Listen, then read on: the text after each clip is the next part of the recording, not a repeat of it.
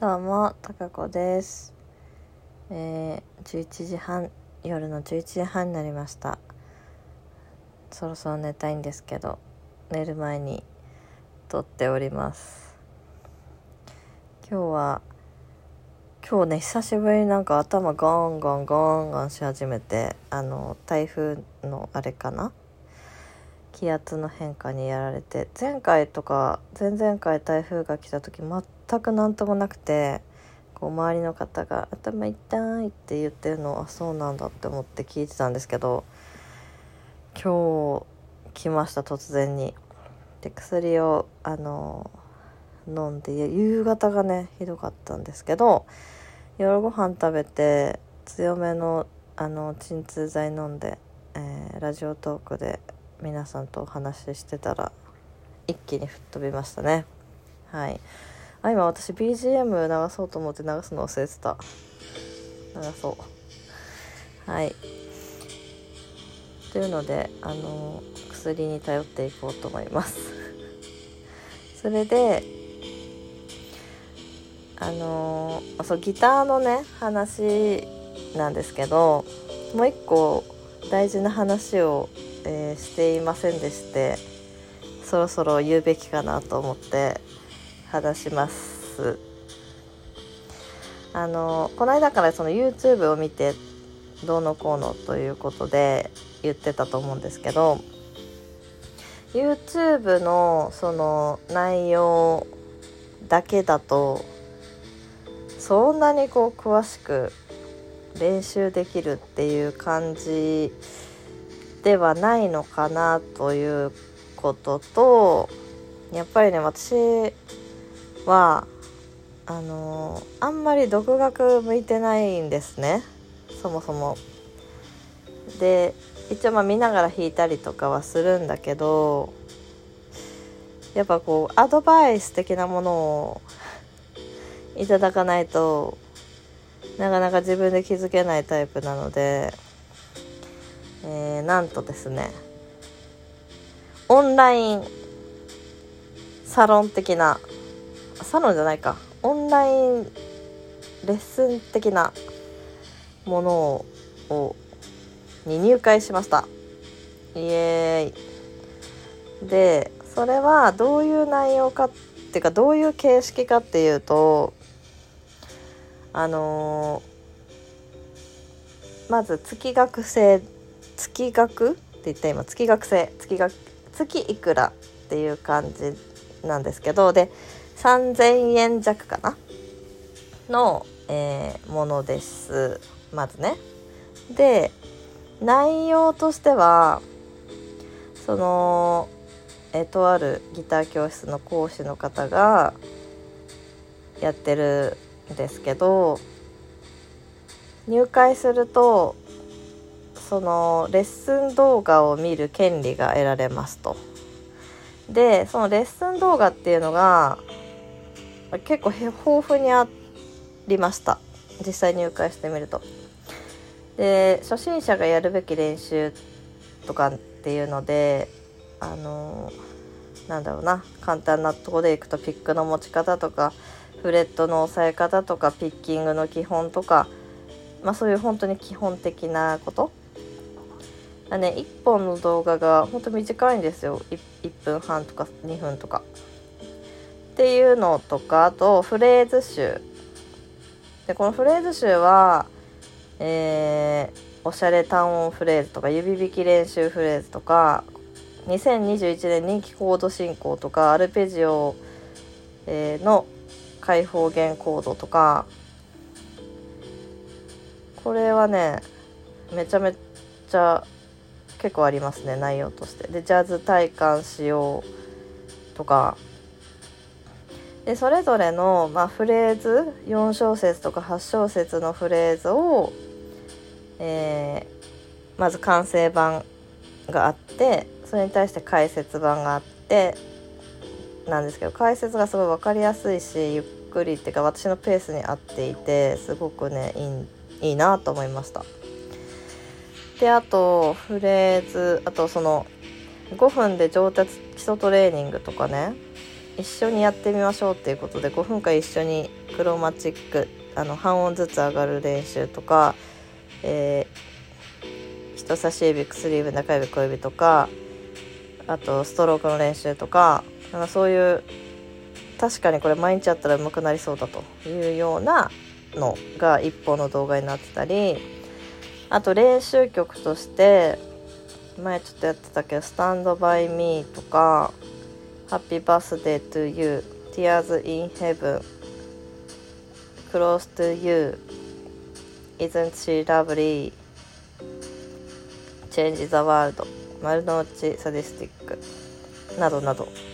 これもあの1から全部解説してあるんですよね。ちょっとまだ曲には進めないんだけど。とかあと音楽理論とかね。えー、これ面白いよ。コードのコードを覚える方法とか。なるほどなと思いました。アドリブの仕方とかね。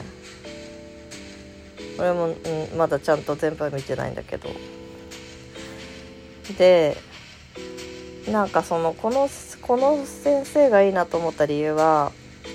もちろんその教え方も分かりやすいっていうのもあるしソロギターもコード弾きも学べる学べそうだっていうこととこうアレンジがすごくかっこいい良かったりあの他の YouTube のいろんなギターの動画見てたんですけどあんましっくりきてなかった中で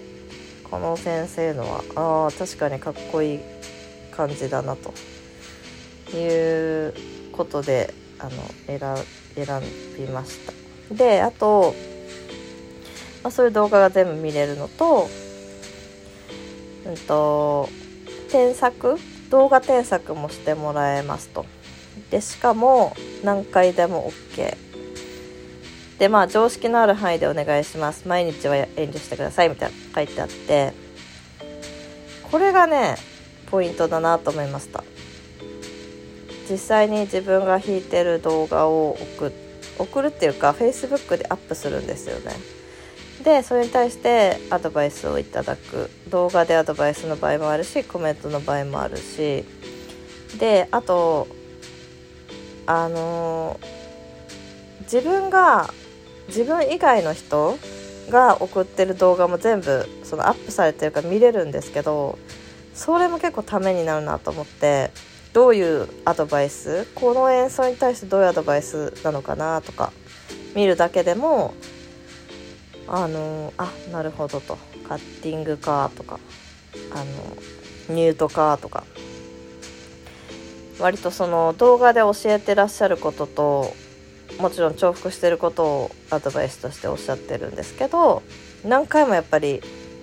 聞くことでここに注意しましょうとかこういうこと気をつけましょうっていうのを何回も見たり聞いたりするとなんか意識されるなというふうに思ってとってもいいあのオンラインレッスンだなって今思っております。で私は2回ほどその Facebook にアップしたんですけどあのやっぱり動画撮るのめちゃめちゃいいですね。この間その録音したりとかっていう話して録音するといいって話してたけどだからラジオトークでちょこちょこ弾いていこうと思いますって言ったんですけど録音より録画の方がためになる自分のためになるなと思いました。それはだからどうやって弾いてるかとか指の動きとかを客観的に見られるから